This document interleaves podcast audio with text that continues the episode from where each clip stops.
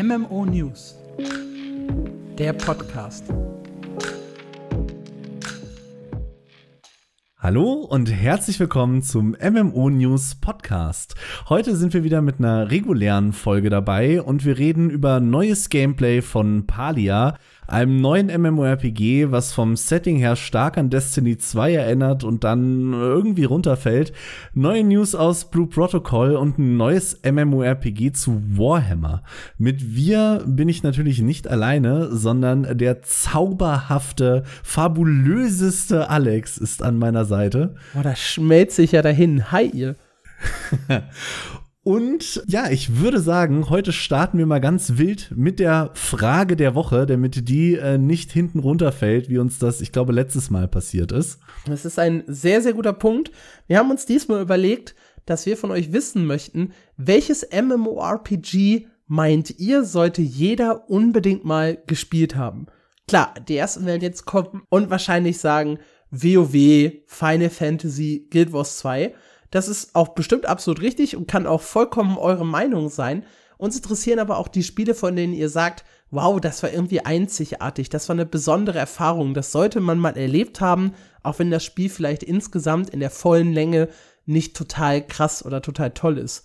Da gibt's ein sehr, sehr schönes Beispiel. Und zwar hat Mark dazu schon eine News geschrieben auf meinen MMO. Und da wurde in den Kommentaren das Spiel The Secret World genannt. Und zwar mit der Begründung, dass es ein komplett einzigartiges Setting hat. Also ein Setting in der Gegenwart, Geheimbünde, urbane Legenden, mysteriöse Stimmung. Das bricht halt aus diesem klassischen Fantasy oder vielleicht auch mal Sci-Fi-Setting aus. Und das ist zum Beispiel ein Tipp, den ich voll unterstreichen würde.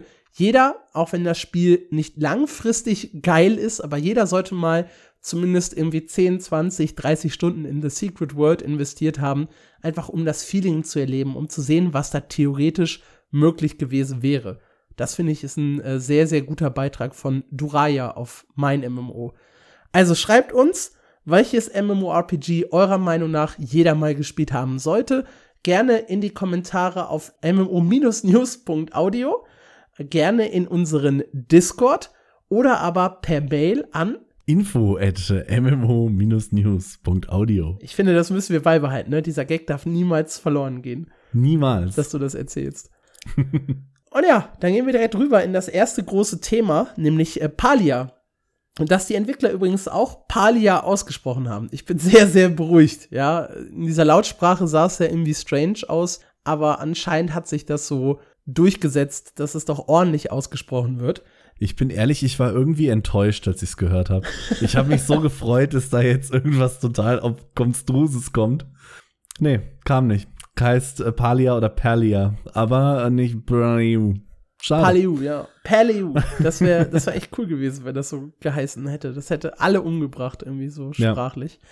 Ja, ja es gab eine Stunde lang äh, Gameplay auf dem YouTube-Kanal, beziehungsweise äh, am Anfang YouTube Live und äh, Twitch Livestream, obwohl es äh, komplett pre-recorded war, also hatte keinerlei Chat-Interaktion, ist nicht auf die Fragen und die Punkte dort eingegangen. Das ist nicht ganz korrekt, möchte ich einwerfen, mein lieber Alex. Die Entwickler waren nämlich im Chat und sind im Chat auf die Fragen eingegangen, nur nicht im Video. Okay, dann habe ich das tatsächlich im, im Mitschnitt nicht mehr so richtig mitbekommen. Ich habe es eigentlich auf Twitch mir zuerst im Mitschnitt angeschaut. Also ich hatte es live auf Twitch verfolgt und tatsächlich wurden da im Chat noch einige extra Fragen beantwortet, die so nicht im Video waren. Gott sei Dank. Ja, sehr cool. Dann hast du ja gleich noch ein paar Infos vielleicht, die sogar ich nicht habe. Äh, sie sind in dem Video recht chronologisch vorgegangen, haben zuerst äh, die Charaktererstellung äh, gezeigt, dann halt, wie man in die Welt hineinstartet, so ein bisschen das Early Game, das erste Stück Land für sich beanspruchen, dann sind sie in die einzelnen Skills und so ein bisschen in die Beziehungen zu, die, zu den NPCs übergegangen. Zum Ende ging es dann um Crafting, Quests und so ein bisschen den Multiplayer. Äh, der Shop wurde auch noch mal gezeigt. Und ja, dann gab es noch mal einen kleinen Teaser zum Ende auf die erste Adventure Zone oder die nächste Adventure Zone, die geplant ist. Wie ist denn dein erster Eindruck von dem Spiel? Mein erster Eindruck war witzigerweise erstmal cool, aber warum ist das alles Singleplayer? Das hat sich ja dann im äh, späteren Teil der Vorstellung noch äh, geglättet, schönerweise. Aber am Anfang war er halt erstmal nur alleine unterwegs. Ja. Davon abgesehen fand ich es aber sehr, sehr cool. Also ich mochte diesen Aufhänger, für alle, die es nicht gesehen haben. Die Grundstory äh, davon ist ja eigentlich, dass die Menschen da irgendwie hin zurückkommen in, in diese Welt von Palia und da äh, leben eigentlich andere Lebewesen, so kleine lila Dämonen, Elfen-Dinger oder, oder Roboterwesen. Und die kennen erstmal gar keine Menschen. Und dann stehst du da und die haben erstmal ein bisschen Angst vor dir. Und das fand ich eigentlich schon ein cooles Setting. Und wirklich gecatcht haben sie mich dann, als er angefangen hat, äh, da rumzucraften, selbst im, im, im kleinen Sinne, weil am Anfang hatte er wirklich nur diese Workbench und ein Zelt. Aber diese ganze Interface und wie er mit den Sachen interagiert und wie das funktioniert hat, das hat mir sehr, sehr gut gefallen. Ja, und auch diese ganzen Bewegungen, beim, beim Crafting, wie er den Holzblock auf der einen Seite reingeschoben hat, später in die Werkbank und auf der anderen Seite dann die Holzplanke äh, rausgekommen ist, war, ja. finde ich, sehr, sehr schön animiert, sah sehr, sehr schick aus. Super viel Liebe zum Detail, generell. Das, das Spiel strotzte vor Details, fand ich. Zumindest in der Demo natürlich, die wir gesehen haben. Ja, auch sehr, sehr spannend äh, finde ich, dass der Anfang halt noch so ein bisschen vorgegeben ist. So von den Quests her, lauf äh, zu XY, unterhalte dich mit dem, geh zu dem Punkt, wo du dein Haus bauen kannst, äh, räum jetzt alle Bäume weg, die da stehen und dann äh, errichte dein erstes Zelt. Aber dann relativ schnell, zumindest habe ich dann äh, keine großen Quests mehr gesehen, sondern die sind relativ schnell dazu übergegangen, wirklich so ein bisschen sandboxy die Welt zu erkunden und zu machen, worauf sie halt gerade Lust hatten. Also man ja. wurde da nicht zu lange an die Hand genommen. Genau, Quests sollen ja dann irgendwie größtenteils im Rahmen von Beziehungen stattfinden, wohlbemerkt freundschaftlichen und romantischen, davon soll es beides geben mit den NPCs und die geben einem dann Aufgaben, um die jeweiligen NPCs ein bisschen besser kennenzulernen. Finde ich eigentlich eine süße Geschichte und eine der meistgefragten Sachen im Chat wurde dann auch beantwortet, ja, man kann mit mehreren NPCs gleichzeitig eine romantische Beziehung haben, ohne dass sich das negativ auswirkt. Das ist natürlich extrem wichtig, ja. Ich fand ich fand's ganz süß, dass man für manche Beziehungen, um sie halt oder man muss halt um die Beziehungen fortschreiten zu lassen, mit denen interagieren, aber denen auch mal das eine oder andere Geschenk bringen und dass man bei manchen nicht sofort weiß, welches Geschenk die denn haben wollen und man dafür erstmal eine Beziehung zu einem besten Freund von dem NPC aufbauen muss, um dann mal so nachzufragen, hey du, was meinst du, was wird der so mögen, um den so ein bisschen für mich zu bezirzen? Und dann sagt er dir, ja, das finde ich, findet der ziemlich geil, weiß ich nicht, irgendwie ein Schmetterling im Glas, ja, bring ihm den noch mal vorbei, dann wird er dir um den Hals fallen. Äh, das finde ich ist so, ist so ein kleines süßes Detail, dass ich wirklich nicht nur stumpf äh, die eine Beziehung hocharbeite, sondern auch so ein bisschen links und rechts gucken muss. Ich fand das generell alles sehr süß gemacht. Zumindest von dem, was man da jetzt gesehen hat. Man hat erst die erste Stadt gesehen, aber ich fand auch diesen Roboter, der da stand und angelt. Das war, glaube ich, so mein NPC-Highlight, weil er einfach nur angeln möchte.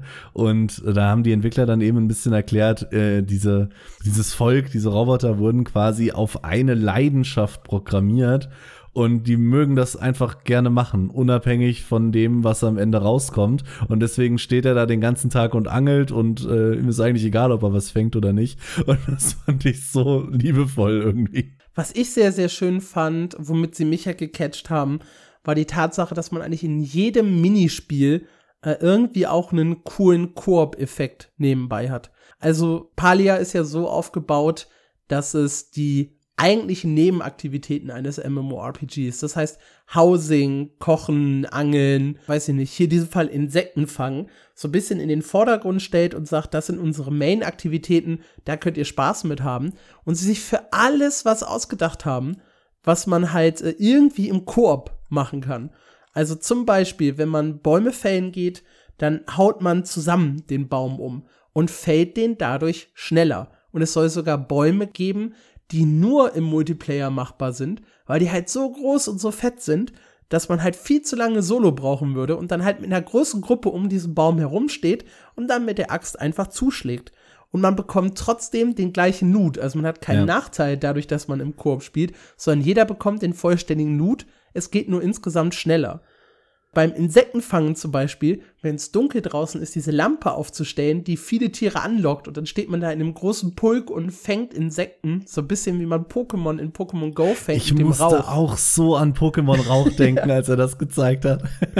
Super. Und mein Highlight tatsächlich äh, das Kochen. Ja, ja, das, das Wurstschnibbeln so ein bisschen im Guitar Hero Style. Liebe ich, ja. Ganz, ganz großes Kino fand es halt auch super, dass sie nach und nach die einzelnen Zutaten für das Gesamtgericht äh, vor, äh, zubereitet haben und dann am Ende erst das Gesamtgericht quasi gekocht haben. Das heißt, mit mehr Leuten würde das dann auch schneller gehen, weil man muss nacheinander die Würstchen schneiden, nacheinander die Zwiebeln schneiden und wenn du zwei Leute hast, kannst du das halt gleichzeitig machen. Und ich finde das einen total genialen Ansatz. Ja, also es gab, es gibt quasi nichts in Palia, was man nicht irgendwie zusammen besser macht.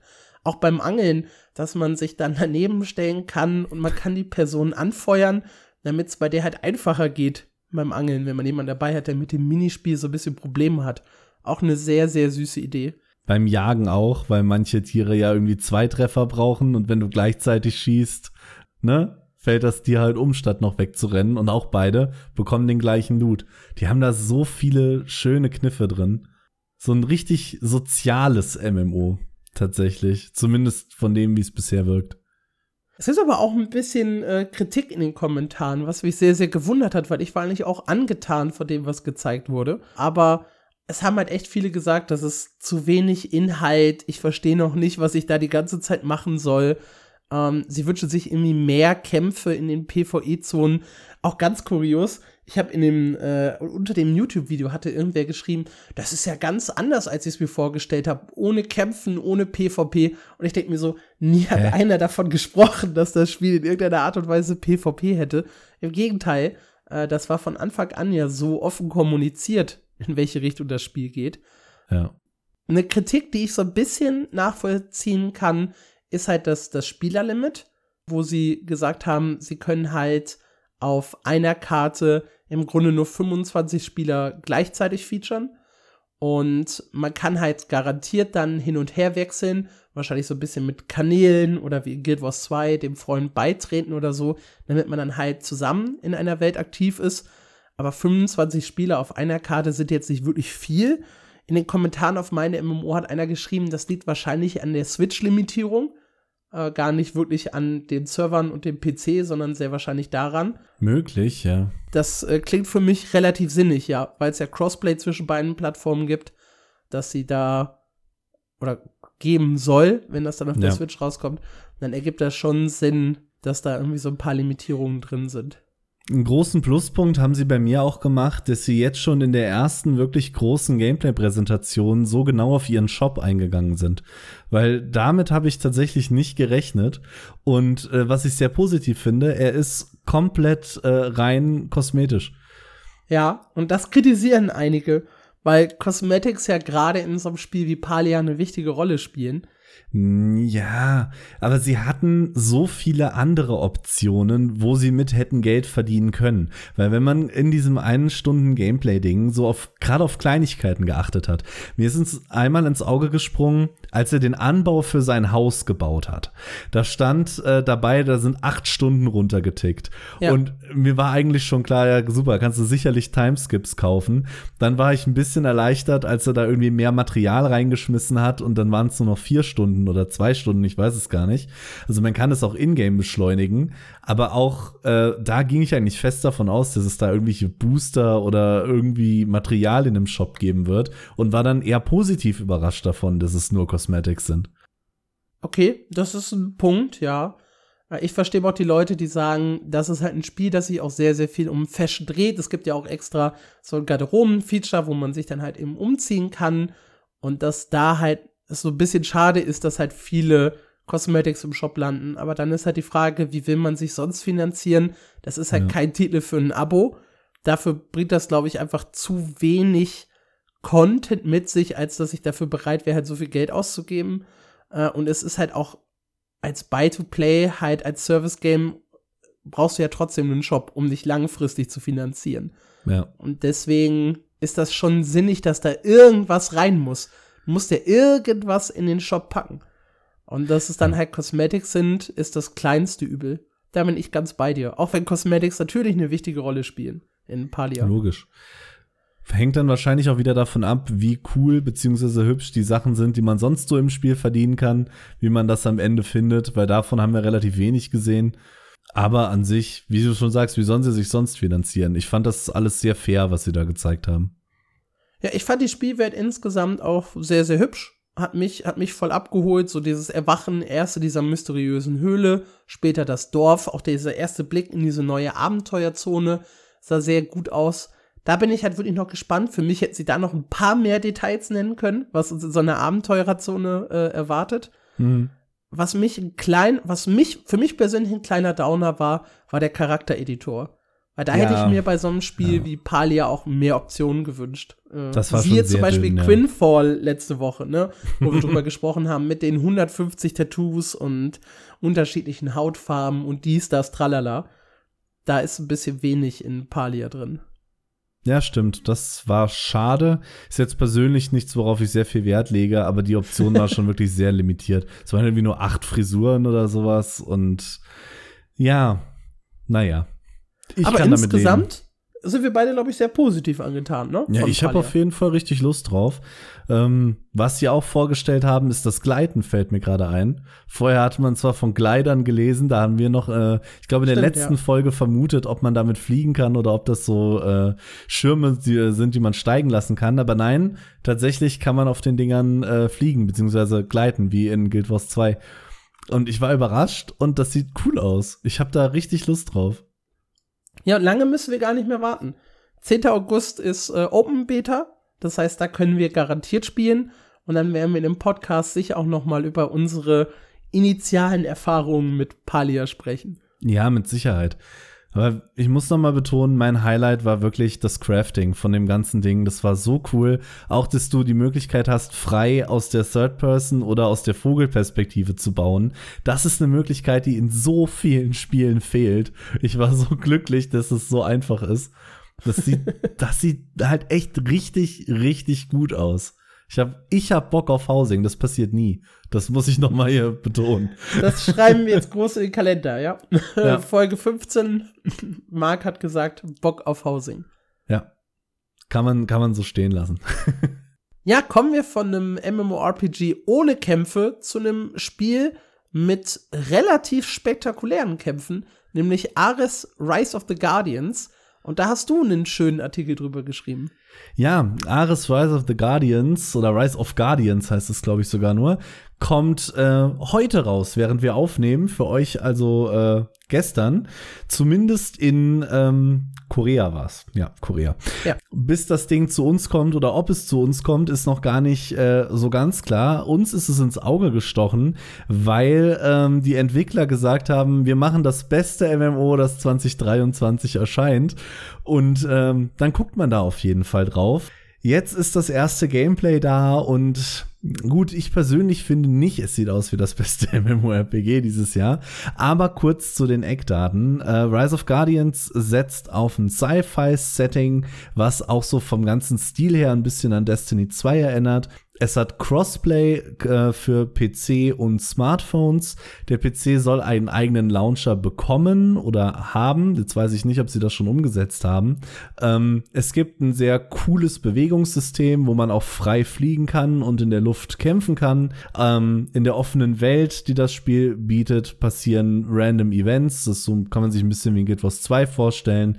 Es gibt Worldbosse, es gibt Raids für 30 Spieler und was ich sehr cool finde, zumindest auf dem Papier, ich habe es noch nicht gesehen, es soll auch Fahrzeuge geben, die man in der Welt benutzen kann. Und da bin ich tatsächlich Fan von den MMORPGs, Mounts und Fahrzeuge. Das siehst du doch schon direkt im Tutorial. Ja, aber das ist ja nur so eine Zwischensequenz. Äh, ja, aber wo du auf so einem geilen Motorrad sitzt, ich gehe ja fest davon aus, dass ich dieses geile Motorrad später auch fahren kann. Das hoffe ich auf jeden Fall. Ja, äh, das sind so die Eckdaten von Ares und jetzt ist das Ding eben da und wir haben Gameplay gesehen und Ich bin total zwiegespalten. Ich weiß echt nicht so, was ich davon halten soll. Ich habe mir dieses Gameplay eben äh, angeguckt, bevor wir hier in die Aufnahme gegangen sind. Und man sieht auf den ersten Blick, dass dieses Spiel ganz klar mobile optimiert ist. Und dann wollte ich eigentlich schon wieder ausmachen. Aber gleichzeitig sieht das Kampfsystem eigentlich sogar ziemlich gut aus. Zumindest für einen Mobile-Titel. Also für das, Du hast was gesagt, es, es, ist, sieht besser aus als Throne and Liberty. ja, Ja, das da, das hätte ich jetzt als nächstes gesagt, weil es ist sehr, sehr dynamisch, es ist schnell und eigentlich sieht es aus, als man könnte es Spaß machen. Der Worldboss am Ende äh, ist da, sieht eher aus wie so ein, so ein Bullet Sponge, sagt man, glaube ich, in Shootern.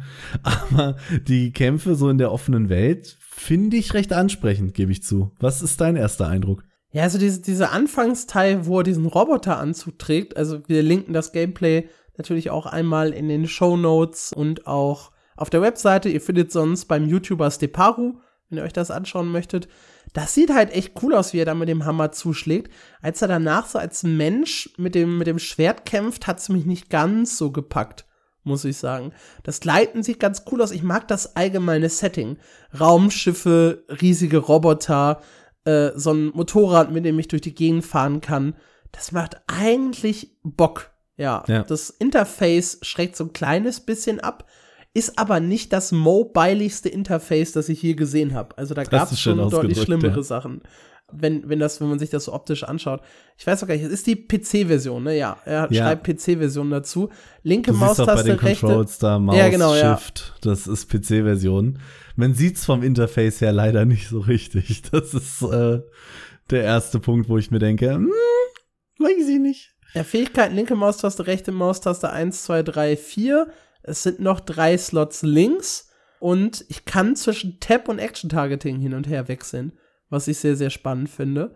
Hm. Äh, ebenso spannend ist der Button, der daneben zu sehen ist, auf dem ganz dick Auto steht, äh, was sehr wahrscheinlich Auto-Combat ist. Und das ist dann halt auch gleich schon wieder so ein, so ein kleiner Genickbruch, glaube ich, für mich. So schön das dann halt auch von den Animationen her aussieht und die Welt sieht auch echt schick aus. Also das lockt mich schon so ein bisschen. Aber Spiele, die halt mir so prominenten Auto-Combat-Button ins Gesicht drücken, weiß ich nicht. Ja, ähm, da wollte ich kurz nochmal auf das Interview zurückkommen, was die Entwickler da vorher gegeben hatten. Da haben sie das Autoplay-Feature ja schon bestätigt. Fand aber ganz cool, dass sie direkt betont haben, ja, aber damit könnt ihr eigentlich nur in der offenen Welt grinden. In Dungeons und Raids äh, ist Zusammenarbeit äh, und menschliches Spielen zwingend erforderlich. Ja, das sagen alle, die, die Autoplay natürlich. haben. Sie sagen ja auch, sie möchten auf Pay to Win verzichten. Äh, ist jetzt die Du Frage, siehst- wie das aussieht. Aber schon bei äh, Minute 13,40 in dem Gameplay, dass du auf einem Hoverboard stehen und fliegen kannst. Also, das ist schon mal drin, auf jeden Ja. Fall. Weil du, weil wir vorhin beim Thema Mounts so ein bisschen waren. Das, das ist auf jeden Fall klar ersichtlich. Ja, ich weiß nicht. Also erstmal, wir haben es ja noch nicht im, im Westen. Das heißt, da jetzt irgendwie Hoffnungen oder Träume zu haben, dass wir das in nächster Zeit spielen, eher unwahrscheinlich. Es ist kein Titel, für den ich irgendwie versuche, auf die koreanischen Server zu kommen. Ja, so wie ich das bei Blue Protocol in Japan gemacht habe. Sondern es ist halt eher so ein Ding, was man mal aus dem Augenwinkel beibehält, was vielleicht auf Mobile ganz cool sein kann. Da, da werde ich es wahrscheinlich eher ausprobieren. Weiß ich nicht. Ich bin so ein bisschen wie du zwiegespalten und glaube halt nicht, dass das so ein dickes Ding bei uns wird. Ich bin halt schon verwundert darüber, dass ich selbst zwiegespalten bin, weil eigentlich dachte ich, das wird Trash. Und ich habe mir dieses Video angeguckt mit der Überzeugung, ich gucke mir jetzt Trash an und war dann erschreckend nicht Trash überzeugt. Also das Spiel sieht jetzt auch nicht so richtig gut aus, versteht mich bitte nicht falsch. Es wird äh, nicht das beste MMORPG, das ihr dieses Jahr spielen werdet, da bin ich mir relativ sicher. Aber es sieht auch wirklich nicht so schlecht aus, wie ich eigentlich dachte. Und es hat einen Damage Meter. Ja, Das ist dir doch immer wichtig, ja? Ja, ich habe schon mal in einer Kolumne geschrieben, ein DPS-Meter macht jedes MMO besser. Und äh, ich stehe dazu. Das, das ist so. Period. Ja, wenn wir dann schon über MMORPGs und Kampfsysteme sprechen, lass uns doch direkt rübergehen zu einem japanischen Titel, in den ich ganz große Hoffnung stecke, nämlich Blue Protocol. Da gab es in dieser Woche gleich zwei News. Ich fange mal mit meiner eigenen an. Denn ich war im Juni, Ende Juni, ist auch schon einen guten Monat her, Wahnsinn. Als auf wir einem unseren. Live-Podcast gemacht haben. Genau, richtig. Deswegen Ja. war ich da unten. Nicht wegen mir, das wäre ja lächerlich. Korrekt, ja.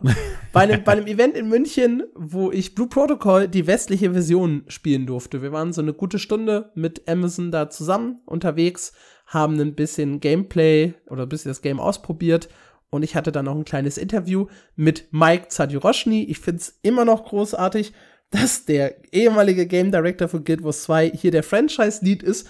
Wir haben uns auch direkt so ein bisschen Insider Guild Wars 2 mäßig begrüßt und zweimal sind wir im Interview auf Guild Wars 2 zurückgekommen. Finde ich auch super.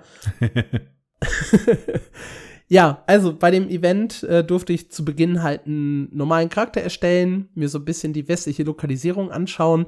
Man muss halt sagen, dass das Event sehr auf Blue Protocol Einsteiger gemünzt war. Nicht auf jemanden, der schon äh, irgendwie 15, 20 Stunden in Japan gespielt hat und x Videos verschlungen hat und so. Es geht halt wirklich darum, lern das Spiel kennen, spiel das Tutorial, guck dir hier nochmal ein Video an, was die Inhalte des Spiels sind. Und dann gehen wir rüber auf ein High-Level-Charakterspiel, 10, 15 Minuten, um dich dran zu gewöhnen. Und dann geht's los in den Dungeon rein. Der Dungeon war auch ein bisschen, also wir waren overleveled für den Dungeon. Die haben dann gesagt, sie haben den Endboss ein bisschen hochskaliert, damit der anspruchsvoll ist. Aber insgesamt würde ich sagen, oder ist mein Gefühl, dass wir da doch ein bisschen overpowerter waren. Welches für den Level wart Kampf ihr? am Ende. Wir waren Max Level 20. Okay. Und der Dungeon ist halt eigentlich für Stufe 12 ausgelegt. Und die haben halt gesagt, die haben den ein bisschen hochgepusht, damit wir ja trotzdem eine Herausforderung haben. Es ist der mit diesem, vielleicht hast du es auch bei Steparo schon mal gesehen, mit diesem Boss am Ende, mit diesem Wildschwein, das so lila leuchtet. Nee, Wildschwein sagt mir gerade nichts. Okay.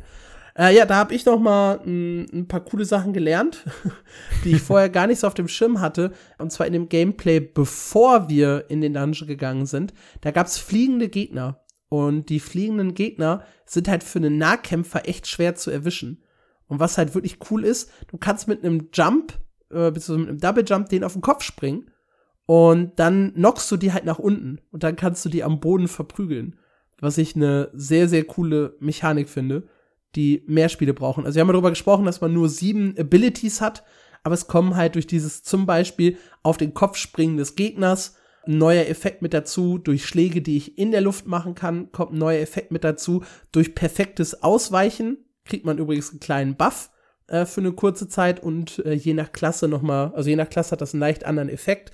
Und das sind so halt die Feinheiten an dem Kampfsystem, die mir halt so viel Spaß machen.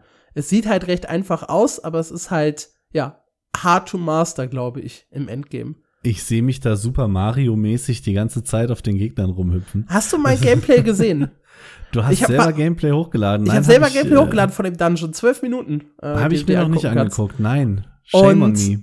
Ja, und das Ding ist halt, ich hatte das gerade wirklich fünf Minuten bevor wir den Dungeon gespielt haben, nicht mal, habe ich das auf die Leute draufspringen gelernt und habe dann auch ausprobiert, was passiert, was, wenn ich auf, auf Bodenmobs springe. Und ich bin eigentlich, glaube ich, die ersten sechs Minuten nur am Springen und beim Endboss musst du halt über äh, Wellen springen, Bodenwellen, die dich sonst zurückknocken. das heißt, im Prinzip bin ich die gesamten zwölf Minuten Gameplay nur am Springen. Weil ich das, ich war so stolz darauf, dass ich das rausgefunden habe. Äh, und äh, die anderen Leute, mit denen ich halt gespielt habe, die waren ziemlich unerfahren, haben halt nicht Blue Protocol schon irgendwie vorab gespielt. Da war einer von der TV Movie, ähm, der einen äh, Bericht schreiben durfte, weil, weil Anime, MMORPG, also Anime an sich, ist dann auch mal interessant für die TV Movie Zielgruppe, meinte er. Deswegen darf er auch mal raus aus dem Keller und äh, so ein Spiel spielen, was ich sehr, sehr lustig fand. Und der hat dann halt auch, das, wir haben uns ja vorher so ein bisschen unterhalten, äh, der hat wenig Ahnung von dem Spiel gehabt, hat dann erstmal so die Grundfragen bei, bei Mike abgeklopft. Was ist das für ein Spiel? Monetarisierungsmodell? Äh, was plant ihr noch so und so weiter und so fort? Und ich bin halt schon so ein bisschen advanced da an die Sache rangegangen, was die Fragen anging. Also es war ein süßes Event, äh, hat jetzt nicht die mega krassen Infos gebracht. Ich habe auch durch ganz viele andere Interviews geschaut, was die so rausgeholt haben aus dem Event. Äh, ich habe ein bisschen äh, Story-Spoiler, weil ich ja vorher die Story nicht lesen konnte auf Japanisch. Äh, habe ich aber auch eine Spoilerbox gepackt, erläutere ich jetzt hier auch nicht weiter, weil wir ja doof. Wir wollen ja niemanden spoilern. Ähm, und das Einzige, was halt so ein bisschen interessant war, war der Grund für die Verschiebung. Ähm, da hat nämlich Mike gleich mehrere genannt. Äh, das eine sind halt Anpassungen, die in Japan zwischen dem Netzwerktest im März und dem Release im Juni stattgefunden haben. Die müssen erstmal noch in die westliche Version übernommen werden. Wenig überraschend. Also auch die Version, die wir gespielt haben, hatte zum Beispiel aktuelle Balance-Änderungen noch gar nicht mit drauf. Mhm. Lokalisierung ist ein wichtiger Punkt. Und juristische Fragen. Denn sie wollen halt das Teen-Rating in allen Regionen haben und je nach Region müssen dafür unterschiedliche Anpassungen vorgenommen werden. Oh Sei es zum Beispiel, was Thema war, äh, Röcke bei kleinen Charakteren, ja, die halt so ein bisschen auf, auf Kind getrimmt sind. Die haben sie halt teilweise in Hosen verwandelt. Den Small Characters, es gab quasi männlich, weiblich und klein als, als Buddy-Option. Und zum Beispiel diese kleine Option haben sie komplett rausgenommen in der, in der westlichen Version. Also ich weiß nicht, ob sie komplett draußen bleibt, aber zumindest in der Version, die wir halt anspielen konnten, war sie äh, nicht auswählbar. Um, ähm, dann gab's, was war noch ein Beispiel? Ich meine, wir hatten äh, noch was, ach ja, so ein, äh, ja, Wackeln der Charaktere, wenn man sie dreht im Charaktereditor, dass da halt die Bubis wackeln, ja. Sowas zum Beispiel haben sie auch äh, rausgenommen äh, hm. für das Teen-Rating, das sie bekommen wollten. Ja. Und dann haben wir halt noch so ein bisschen darüber gesprochen, wie eigentlich die Release-Version aussehen soll, welchen Content sie da bieten wollen, weil in Japan kommt ja jetzt demnächst im August die nächste Klasse Blitzlancer und es gab auch schon einen ersten Patch mit einem neuen Dungeon, da kommen wir nämlich gleich drauf zu sprechen. Und da hat Mike auch gesagt, das steht jetzt so noch gar nicht fest. Äh, das sind sie noch so ein bisschen am Diskutieren. Weil du hattest ja auch mal eine News geschrieben, wo einer meinte, ja, der konnte, der begeistert halt nicht mal drei Wochen. Ja. Und dann ist man halt durch als Hardcore-Spieler. Deswegen fand ich es auch ganz wichtig, da mal nachzufragen, was sie eigentlich für die Release-Version planen. Ja, aber den größten Cliffhanger hast du jetzt nicht aufgelöst. Was passiert denn nun, wenn man da auf Gegner springt, die auf dem Boden sind? Ich bin mir nicht sicher. Also bei manchen Gegnern hatte ich das Gefühl, die taumeln. Also die sind dann kurz gestunt, aber ich glaube, sobald es in Elite und Bossgegner geht, passiert, glaube ich, nichts. Schade. ja, du machst, glaube ich, einen Hauch Damage. Ich bin mir bei dir, das sind halt so viele Damage-Zahlen, ne, dass ich mir absolut nicht sicher bin. Aber ich glaube, du machst, wenn du Gegnern auf den Kopf springst, Damage. Ich sehe den Entwickler kopfschüttelnd hinter dir stehen, der sich fragt, warum du die ganze Zeit rumspringst wie so ein Bekloppter. Tatsächlich, auch, auch eine super Geschichte. Unsere deutsche PR-Managerin hat halt allen erzählt, dass ich diesen Artikel geschrieben habe, dass ich schon zwölf Stunden in Japan gespielt habe und das MMORPG so geil finde. Sodass die alle, die da hinter mir standen aus dem Amazon-Stuff, so gesagt haben, ja, dir brauchen wir ja gar nichts erklären, dir brauchen wir das ja gar nicht sagen und äh, dann auch irgendwie hinter mir meinte, ja, ja, man sieht sofort, dass du spielen kannst. Fand ich, fand ich irgendwie sweet, ne? Hat mich so ein bisschen gebauchpinselt, äh, diese, diese Aussage. Ja, Sputti der Profi. ich möchte auch sagen, dass ich äh, ein paar Moves hier mache, die unabsichtlich äh, ziemlich skillvoll aussehen. Ein paar, wo ich mir auch denke, was habe ich in dem Moment eigentlich gesoffen? Und wie gesagt, dieses ewige Rumspringen kann ein bisschen annoying sein, glaube ich, beim Zugucken. Aber insgesamt bin ich mit meiner Performance in dem Dungeon eigentlich zufrieden. Dafür, dass ich an einem komplett anderen PC, äh, in einem komplett anderen Raum unter total verrückten Bedingungen äh, da gespielt habe, bin ich eigentlich sehr zufrieden mit dem, was ich da mache. Boah, ja, wo ich bei dem Black Desert Event war, hatte ich so ein Headset und das Kabel war viel zu kurz. Also hing ich die ganze Zeit so halb schräg an dem Monitor, weil ich meinen Kopf gar nicht richtig gerade machen konnte. Mich hat ein Entwickler dann gerettet. So nach 20 Minuten hat es einer gesehen und ist mit einem anderen Headset zu mir geeilt. Aber es war schon sehr unpraktisch. Was ich erlebt habe, ist auch super. Die Maus, ja, die war total langsam. Also wirklich langsam. Aber ich war der Einzige, der sich daran gestört hat. Also habe ich dann halt äh, rumgefragt und habe meine äh, DPI halt irgendwie nach oben, nach oben, nach oben, nach oben, nach oben, nach oben, sechsmal nach oben oder so gedrückt und dann kam halt später die äh, Amazon-Leute kamen und wollten die Aufnahme beenden nach dem mhm. Dungeon. Und die hat die Maus in die Hand genommen und war der Zeiger weg, weil die gerechnet, dass sich der so schnell bewegt hat. Sie irgendwie zehn Minuten gebraucht, um diesen äh, Aufnahme-Stopp-Button zu treffen mit der Maus. Auf wie viel DPI spielst du? Ich habe keine Ahnung. So ich habe das einfach Frage. keine Ahnung. Also anscheinend hoch, ja, weil ich war der Einzige, der, der sich da beschwert hat. Das ist, äh, das kann nur von jemandem kommen, der tatsächlich keine Shooter spielt. Ich glaube, jeder, der zumindest schon mal 100 Stunden im Shooter verbracht hat, weiß, auf welcher DPI er spielt. Das ist richtig. Also bei MMORPGs ist das jetzt ja, also gerade bei Tap-Target-Spielen nicht ja. so wirklich relevant. Ja, absolut. Aber hier ist halt ein Action-Kampfsystem und da sollte sich meine Maus schon irgendwie mal bewegen. Ja. Ja, ansonsten äh, gab es einen kleinen, also habe ich natürlich auch nach dem Shop gefragt, fand ich wichtiger Punkt. Äh, da hat Mike halt dann gesagt, äh, ja, wir nehmen ein paar Änderungen vor.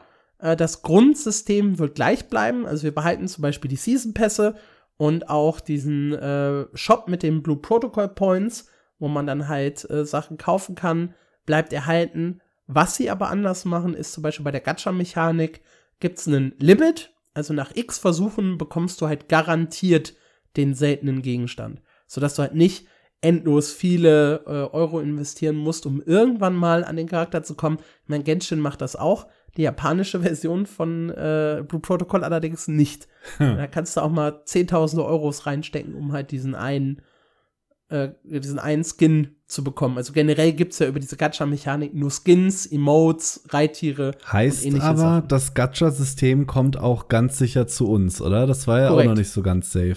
Doch, das war safe, das haben sie von Anfang an gesagt. Ja, Schon schade. im Dezember in dem Interview haben sie das gesagt. Das ist schade. ja, sie wollen halt ansonsten gucken, dass alles äh, fair bleibt, also fun and fair, das hat er, glaube ich, dreimal in dem Interview gesagt, soll das System sein. Spieler sollen nie das Gefühl haben, sich was kaufen zu müssen, alles ist rein optional. Äh, da bin ich halt sehr, sehr gespannt. Zu diesem Thema äh, Gem-Slots hat er sich halt nicht geäußert. Äh, das ist ja ein Kritikpunkt, dass man auf einer Waffe zwei oder ein bis drei oder zwei bis vier, ich glaube zwei bis vier Gem-Slots haben kann und dass man halt die Chance beim Crafting, wie viele Gem-Slots so eine Waffe hat, erhöhen kann mit einem Item aus dem Shop.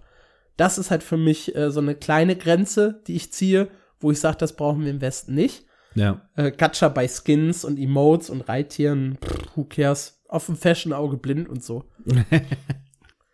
ja, und der andere Downer für mich äh, ist das Thema deutsche Lokalisierung. Ich habe bis zum Ende drauf gehofft. Äh, wir werden allerdings nur deutschen Text bekommen und können uns zwischen, also vorerst nur deutschen Text und englische und japanische Voicelines.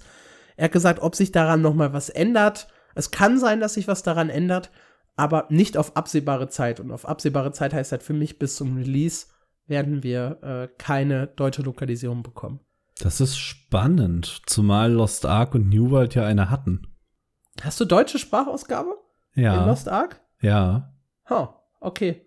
Ja, in New World äh, definitiv, ja keine ausgesprochen gute, aber sie ist da. also. es haben auch ganz viele äh, unter, dem, unter den Artikel geschrieben, ja, die darf ruhig schlecht sein, die Lokalisierung, aber Hauptsache Deutsch, weil ich spreche ja kein Englisch oder ich verstehe Englisch nicht so gut. Mm. Und für mich muss ich auch sagen, sind Spiele mit deutscher Lokalisierung immer ein bisschen immersiver. Also, es gibt Spiele, die spiele ich auch lieber irgendwie auf Englisch, da habe ich mich mal dran gewöhnt. Aber so ein WoW, ESO und tatsächlich auch Guild Wars 2 spiele ich halt eigentlich immer auf Deutsch. Ich bin irgendwann zu Englisch gewechselt, Gerade mit Lost Ark tatsächlich, weil da viele Übersetzungen gerade zum Release so schlecht waren, dass ich sie auf Deutsch teilweise nicht verstanden habe. Weil da teilweise der gleiche Begriff für unterschiedliche Dinge genutzt wurde. Äh, und dann habe ich den Durchblick verloren und habe es auf Englisch gepatcht. Mittlerweile haben sie äh, zumindest bei Lost Ark in der deutschen Fassung deutlich nachgebessert. Der Counter heißt jetzt nicht mehr Zähler, äh, solche Kleinigkeiten. Aber äh, das war der Punkt. Seit Lost Ark spiele ich, glaube ich, jedes Spiel auf Englisch, was ich äh, irgendwie in die Hände kriege. Okay. Verrückt. Ich bin immer noch ein Fan davon, tatsächlich Spiele auf Deutsch zu spielen. Er hat mich neulich total erschreckt, als ich Guild Wars 2 wieder aufgemacht habe und habe mich daran erinnert, dass ich das auf Deutsch gespielt habe, witzigerweise. Ich war völlig daneben, so, hä, warum steht da Inventar? Also, was willst du? ja, und dann gab es halt im Blue Protocol in Japan schon einen neuen Patch der hat einen Time Attack Dungeon gebracht. Das ist ein Solo-Dungeon, der halt Wert darauf legt, dass man ihn möglichst schnell durchspielt. Je nachdem, wie schnell ihr seid, äh, bekommt ihr unterschiedliche Belohnungen. Äh, darunter auch eine Rangliste von Platz 1 bis 100 für jede Klasse, äh, exklusive Titel, Kostüm und so weiter und so fort. Also da soll richtig viel Belohnung drin stecken. Äh, das haben sie inzwischen mit veröffentlicht. Äh, es gab ein paar Bugfixes, die mit da drin waren. Und sie haben tatsächlich äh, die Chancen für ein paar Gacha-Items äh, angepasst, so dass man sie jetzt häufiger bekommt. Und es gibt für ein paar der äh, Gacha, ja, Dinger, ich weiß gerade nicht, wie sie hier tatsächlich heißen. Also in, in Genshin Impact heißen die ja Banner. Mhm. Hier weiß ich nicht, was das, was das genau ist. Und zwar gibt es hier ein garanti äh, garantiertes S-Rank-Item nach 220 Öffnungen. Das ist 220 jetzt neu. klingt echt viel. Also ich habe mich mit dem System nicht befasst, aber es klingt teuer. ja, glaube ich, glaube ich auch, ja. Außerdem gab es einen äh, Stealth-Exploit, äh, für den ein paar Leute gebannt wurden. Yay. Don't exploit nicht, stuff. Ne? Ja. Ja, das war, war das Neueste von Blue Protocol. Ansonsten keine neuen Infos zur Beta, keine neuen Infos zum Release-Date, keine Info, ob PC- und Konsolenversion gleichzeitig kommen. Da ist immer noch alles offen. Es gibt aber abseits von dem Blue Protocol PvE MMORPG noch eine News, die du mitgebracht hast zu einem anderen PvE MMORPG. Ja, das neue Warhammer-Spiel von Jack Emmert. Das ist ein Spiel, zu dem noch viel weniger bekannt ist als zu Blue Protocol. Nämlich eigentlich äh, absolut gar nichts. Also, es wurde bisher angekündigt als neues Warhammer MMORPG vom Studio. Oh, wie hat er das genannt? Jetzt, jetzt muss ich es nachsuchen, weil ich sonst wieder es falsch vorlese. Das Studio heißt Jackalyptic. Ne? Von, ja. von Jack Emmert ja. gegründet. Jackalyptic. Jackalyptic, natürlich. Anders Was hätte ich mein Studio auch nicht genannt, ja. und äh, die, dieses Studio entwickelt halt ein neues Warhammer-Game. Es ist nicht bekannt, ob es äh, in der Fantasy- oder in der Sci-Fi-Welt spielt. Also Warhammer hat da ja äh, ganz unterschiedliche Welten. Äh, Age of Sigma, 40k und so weiter und so fort. Alle sind ja so ein bisschen anders. Äh, in welchem Setting das genau spielt, ist nicht bekannt. Auch zu den Inhalten oder möglichen Release-Dates ist nichts bekannt. Allerdings gab es jetzt ein Interview mit Jack Emmert und der hat halt gesagt, äh, PvP war nie sein Schwerpunkt äh, und er wird es wahrscheinlich auch nicht mehr im Rest seiner Karriere werden als äh, Entwickler und Chef von einem Spiel. Und er selbst hat dann erzählt, er ist kein guter PvPler, war immer wieder frustriert, wenn er vermöbelt werden würde. Und frustrierte Spieler verlassen das Spiel, dadurch sind die Spielerzahl also kein gutes Konzept. und daraus lässt sich für mich sehr, sehr deutlich schließen, das wird halt eher ein PvE-Spiel. Ja, das wird jetzt kein Spiel, das irgendwie Open World PvP mit sich bringt. Das fände ich nach diesen Aussagen sehr, sehr kurios. Er hat es nicht explizit gesagt, dass es ein PvE-Spiel wird oder dass der Fokus auf PvE liegt, aber ich finde, nach der Aussage ist das sehr, sehr deutlich. Ja, aber ich kann ihn verstehen, geht mir auch so. Ich kriege im PvP immer auf die Nase, dann habe ich keine Lust mehr und dann mache ich das Spiel zu. Also ich ja. kann, ihn, kann ihn völlig verstehen. Ja, dann hat er noch so ein bisschen äh, aus dem Nähkästchen geplaudert, wie er sich so die zukünftige Entwicklung vorstellt, äh, weil er glaubt nämlich, dass äh, Mensch und KI zusammen in Kombination sehr, sehr viel schneller Quests und Events entwickeln können, die man dann halt auch schneller ins Spiel bringt. Das heißt mehr Content. Und wie so ein Event für ihn aussieht, das hat er auch geschrieben. Zum Beispiel äh, wenn es in den Hügeln einen Orkstamm gibt und die Spieler kriegen die Aufgabe von einem Bauern, diesen Orkstamm zu töten und damit zu vertreiben, dann gibt es halt irgendwann keine Orks mehr, wenn genügend Spieler das machen. Hm. Unglücklicherweise waren aber die Orks das Einzige, was die Dunkelelfen äh, in ihre Höhlen getrieben haben und die kommen jetzt plötzlich heraus und greifen dann wieder den Bauernhof an. Hm. Und dann kriegt man halt die nächste Aufgabe, die Dunkelelfen zu vertreiben oder den Orkstamm zurückzuholen oder was auch immer dann halt äh, geplant ist. Das sind so Weltevents, wie wir sie eigentlich auch schon aus Guild Wars 2 kennen. Also es ist jetzt nicht super innovativ. Ja, ich finde das Beispiel schön. Das ja. klingt spaßig. ja, und dann hat er halt auch gesagt, dass für ihn halt wichtig ist, dass äh, MMORPGs immer mit Multiplayer verbunden ist, dass man Geschichten mit Mitspielern erlebt und die Welt, die er schafft, soll immersiv sein. Er möchte als Warhammer-Fan da voll drin versinken. Er hat immer das Gefühl, dass die MMORPGs, die so nach WoW kamen, äh, versucht haben, halt WoW zu klonen und äh, weniger, das klingt ja wieder so ein bisschen nach Oldschool MMORPG, halt weniger dafür gesorgt haben, ja, dass man halt äh, gerne mit anderen Spielern interagiert, gerne und viel mit anderen Spielern interagiert. Und er hat gesagt, äh, New World habe gezeigt, dass es halt im Westen einen großen Wunsch nach einem neuen MMORPG gibt und er möchte halt die Person sein, die dieses neue MMORPG macht, auf das die Leute Bock haben. Ich glaube, das wollen viele Leute sein. Aber ja. mit, mit Warhammer äh, ist er, glaube ich, auf einem guten Weg. Unser lieber Kollege äh, Benedikt Grothaus sagt ja immer, World of Warhammer wäre das bessere WoW geworden. Ja. Ich bin gespannt. Ja, Jack Emmert, um das auch mal so ein bisschen einzuordnen, hat halt eine lange MMORPG-Historie, fing 2003 bei Cryptic Studios an, äh, war Designer von City of Heroes, später Lead Designer von dem eigenständigen Spiel City of Villains, wo man dann halt die böse Seite spielen konnte. Äh, stieg dann halt immer weiter auf, landete irgendwann im Management und hat dann äh, unter anderem auch Neverwinter Online äh, mitbetreut als äh, CEO, steht glaube ich in seiner LinkedIn-Karriere. Äh, seine Aufgabe als CEO von Cryptic war der Management, das Management von gleich drei Live-MMORPGs gleichzeitig. Äh, und ja, ist danach auch weiterhin dem Thema MMORPGs äh, sehr, sehr treu geblieben. Hat dann 2021 das neue Studio gegründet, das jetzt 45 Mitarbeiter haben soll. Und was halt ganz spannend ist, Jackalyptic ist äh, eine Unterfirma von NetEase. Mhm. NetEase, das ist die Firma, ne, die mit der Blizzard damals zusammengearbeitet hat in China, die immer noch Diablo Immortal vertreiben, die aber auch ein paar PC-MMORPGs haben, wie Fantasy Westworld 2, was da ein riesengroßes Ding ist in äh, China. Und hier soll halt die Situation so ein bisschen so sein wie bei NCSoft und ArenaNet. Zumindest klingt das so in den äh, Pressemitteilungen durch. Also NetEase sagt, das Studio arbeitet autark. Ähm, wir kümmern uns so ein bisschen als, als Geldgeber darum und erwarten dann halt auch, dass Geld zurückfließt. Wie wir das Geld aber am Ende bekommen, ja, das kann sich der liebe Jack Emmert selber aussuchen. Das klingt das, nach einem sehr großen Vertrauensvorsprung.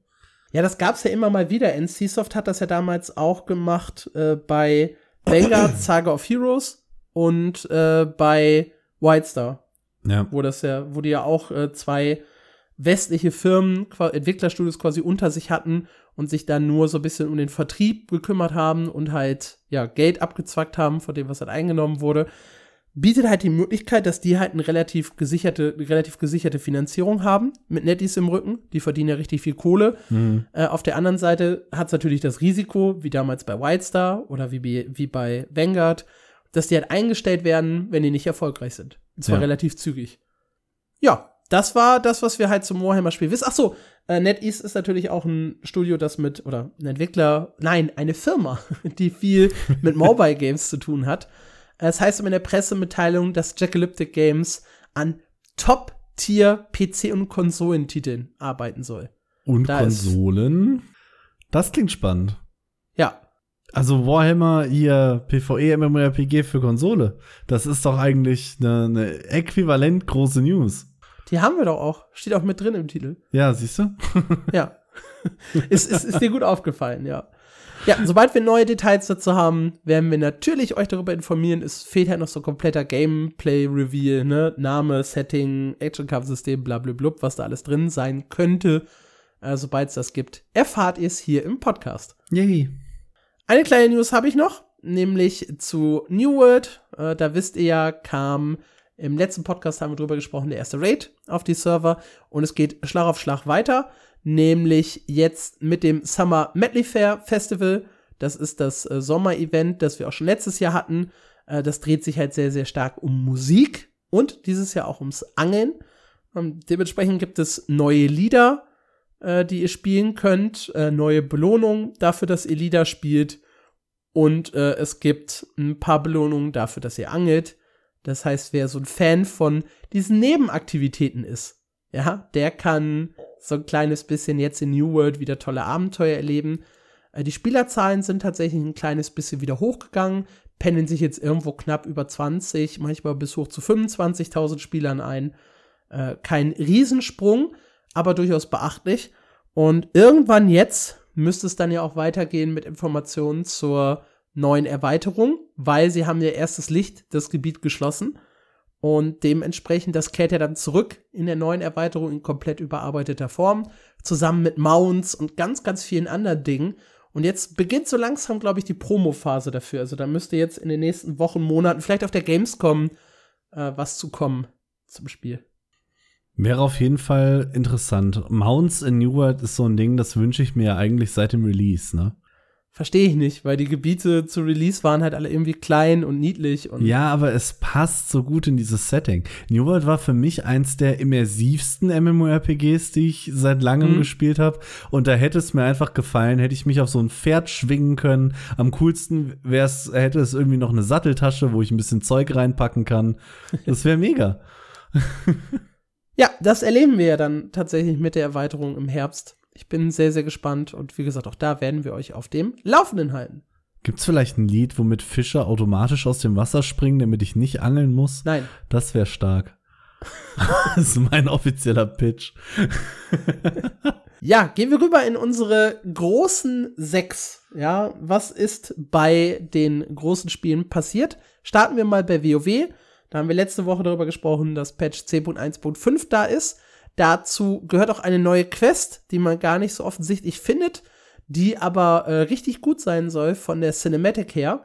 Und zwar ist das eine Nebenquest mit dem Namen Raue Kanten, die man von Nostormo bekommt und für die man dann äh, Alex Strasser besuchen muss, die sich mit dem lieben, und da kommt es jetzt wieder Aufsprache, Vyranoth, ist glaube ich die richtige Aussprache, Keine unterhält Ahnung. und da gibt es so eine Cinematic zwischen den beiden.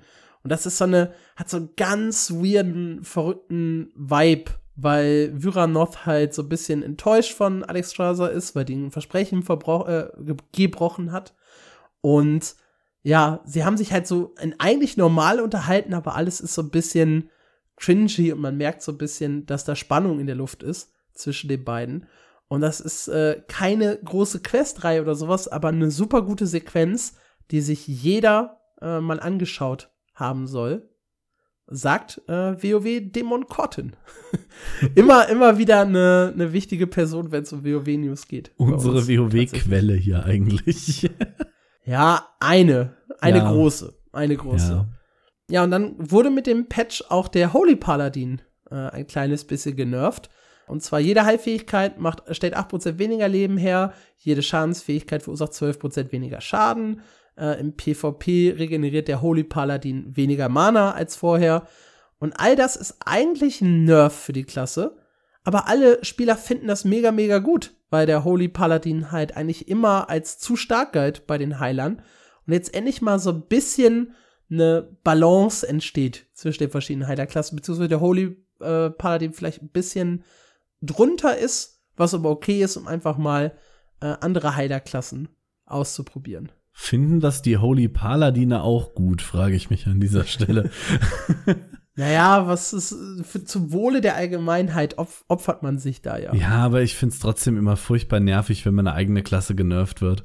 Da kämpfen in mir zwei Wölfe. Der eine sagt, ja, das macht Sinn, ich war die ganze Zeit zu stark. Und der andere sagt, oh, number goes small. Das ist voll doof.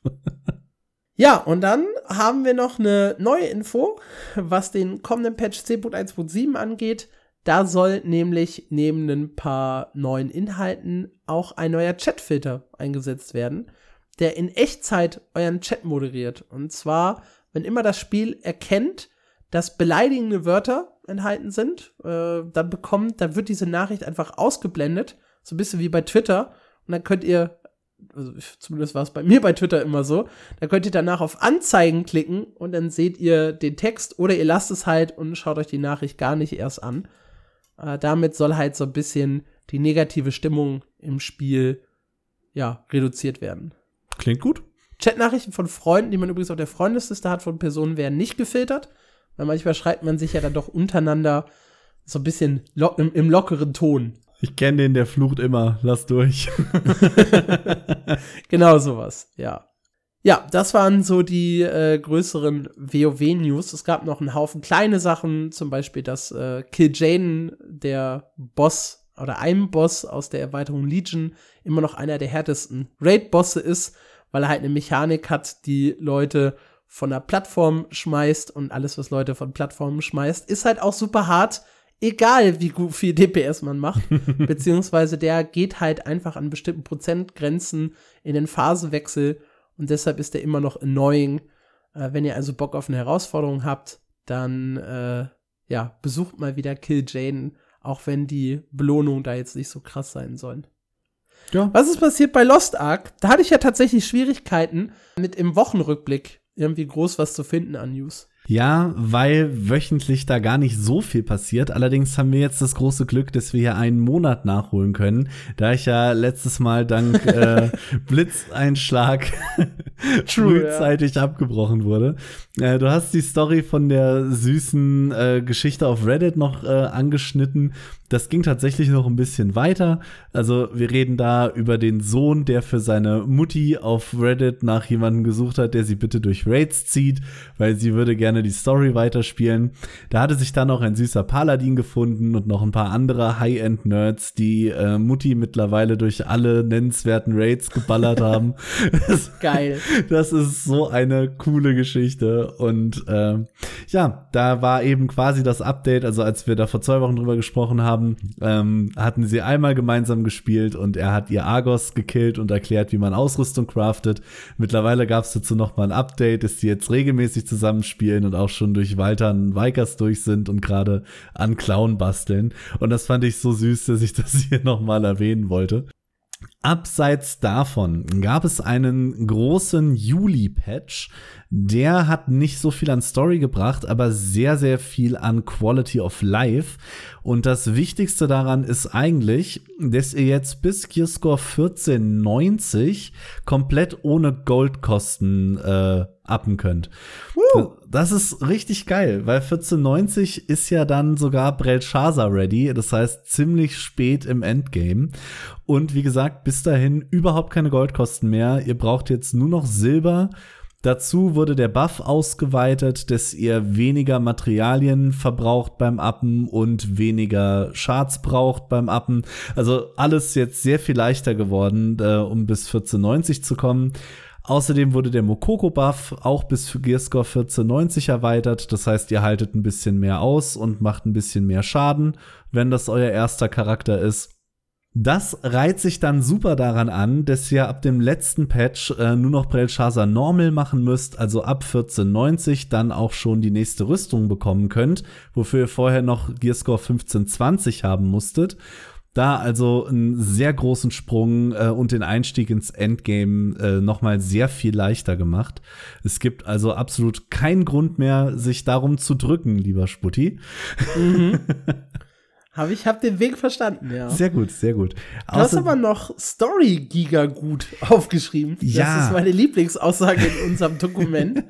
ich habe mich ja lange davor gedrückt, ähm, habe ja die letzten Monate nicht so aktiv gespielt, deswegen habe ich im Juni auch nicht beim Release die El Garcia Story gespielt und habe jetzt noch bis Juli gewartet, weil der Epilog der El Garcia Story, also quasi das große cinematische Ende, kam dann jetzt erst mit dem Juli Patch und das habe ich mir jetzt äh, durchgespielt letzte Woche und holy shit, ist das storytechnisch geil. Also ich war wirklich, wirklich, wirklich beeindruckt davon. Das ist, glaube ich, das Beste, was Lost Ark storymäßig erzählt. Was macht es so gut? Also ohne jetzt richtig zu spoilern, aber so es gibt ja manchmal Dinge, an denen man das festmachen mhm. kann. Äh, ohne zu spoilern würde ich sagen, Lost Ark war immer sehr, sehr lange ein klassisches Schwarz-Weiß-Gefilde in der Story, also gute Menschen gegen böse Dämonen. Und El Garcia macht da eine sehr große graue Masse draus wenn man, okay. wenn man da wenig äh, spoilert. Es geht sehr viel um äh, Intrigen, gute Charaktere, die vielleicht doch böse sind und böse Charaktere, deren Motivation man plötzlich nachvollziehen kann. Und die machen da. Letzteres finde ich gut. Also, ja.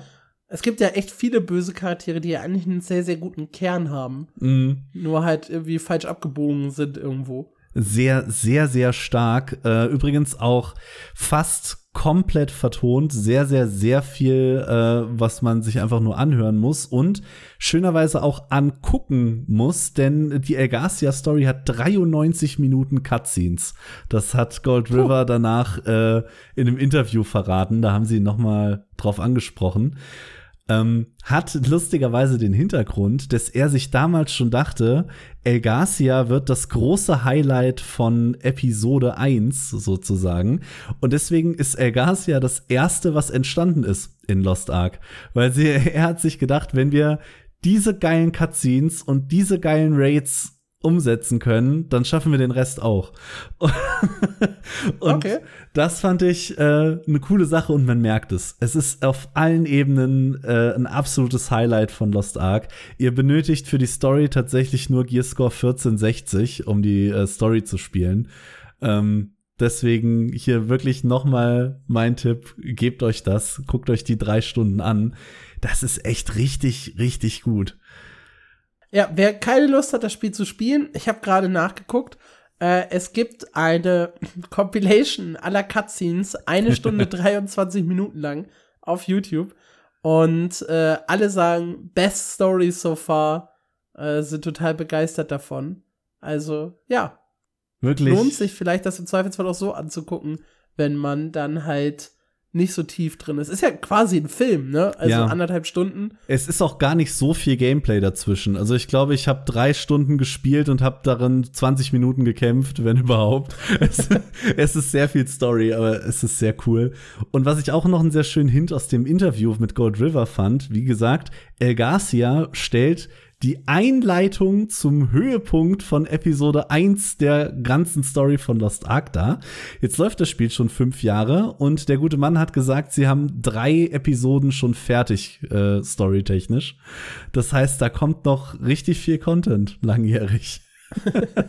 Ja gut, müssen sie halt noch füllen, ne? Mit Gameplay Ja. drumherum, Dungeons, Raids, etc. Ja, klar. Ja, so viel dazu. Äh, ansonsten ist in Korea relativ viel passiert. Die Soul Eater ist released, die komplett neue Assassinenklasse. Hatten wir, glaube ich, auch schon mal drüber gesprochen, weil sie hat eine verfickt coole Sense. Das muss man einfach noch mal erwähnen.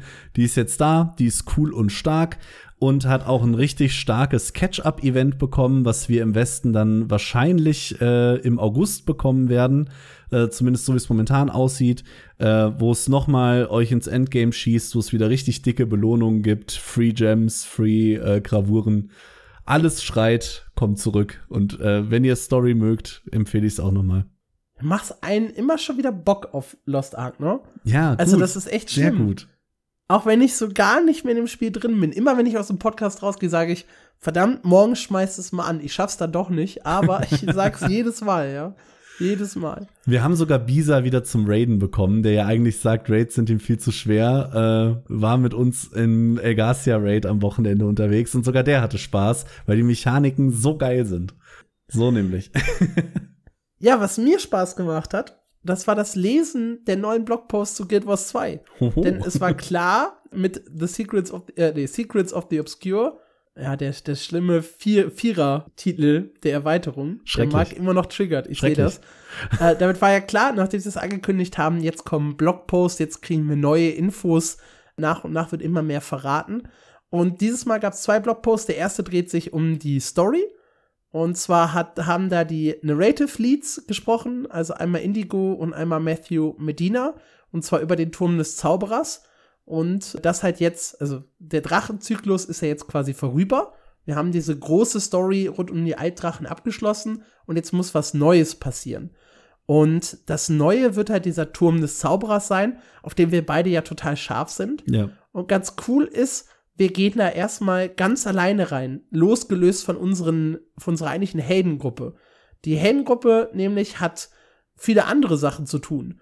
Es geht zum Beispiel um die Wahl des neuen Khan Ur für Krezia und für Ridlock. Aureen macht irgendwo Nickerchen nach dem ganzen Drama. Kasmer und Jory äh, spielen so ein bisschen im politischen System von Kreiter. Gorik und Rama haben ihre eigene Agentur und so weiter und so fort. Und wir werden in der Story äh, in eine andere Welt gezogen. Und zwar ganz alleine und müssen da auch mal alleine zurechtkommen. Mit einer Ausnahme, nämlich Soldier. Soldier kehrt zurück in der neuen Erweiterung. Und äh, ja, quasi seit Heart of Thorns haben wir nicht so wirklich was von ihr gehört. Und ja, Soldier soll eine ganz eigene Reise erleben und es soll emotionale und verwundbare Augenblicke geben, die wir mit unserer Asura-Verbündeten teilen. Was genau wird natürlich nicht verraten in dem Blogpost, aber es ist sehr, sehr cool A, dass wir mal losgelöst von unserer Gruppe auf die Reise gehen und B, dass halt Soldier zurückkehrt. Das sind so für mich die wichtigen Infos aus dem Blogpost. Das macht es auch, finde ich, für Leute, die mit Secrets of the Obscure anfangen wollen, sehr viel leichter. Weil ich erinnere mich gerade an diesen Moment, Living Story 1 gab's nicht mehr, dann äh, spielst du Heart of Thorns und hä, wer ist das denn alles? Ja. Wo kommen die ganzen Leute her? Und ich glaube, da ist es auch nochmal ein coolerer Einstiegspunkt, wenn du eben erstmal alleine da reingezogen wirst.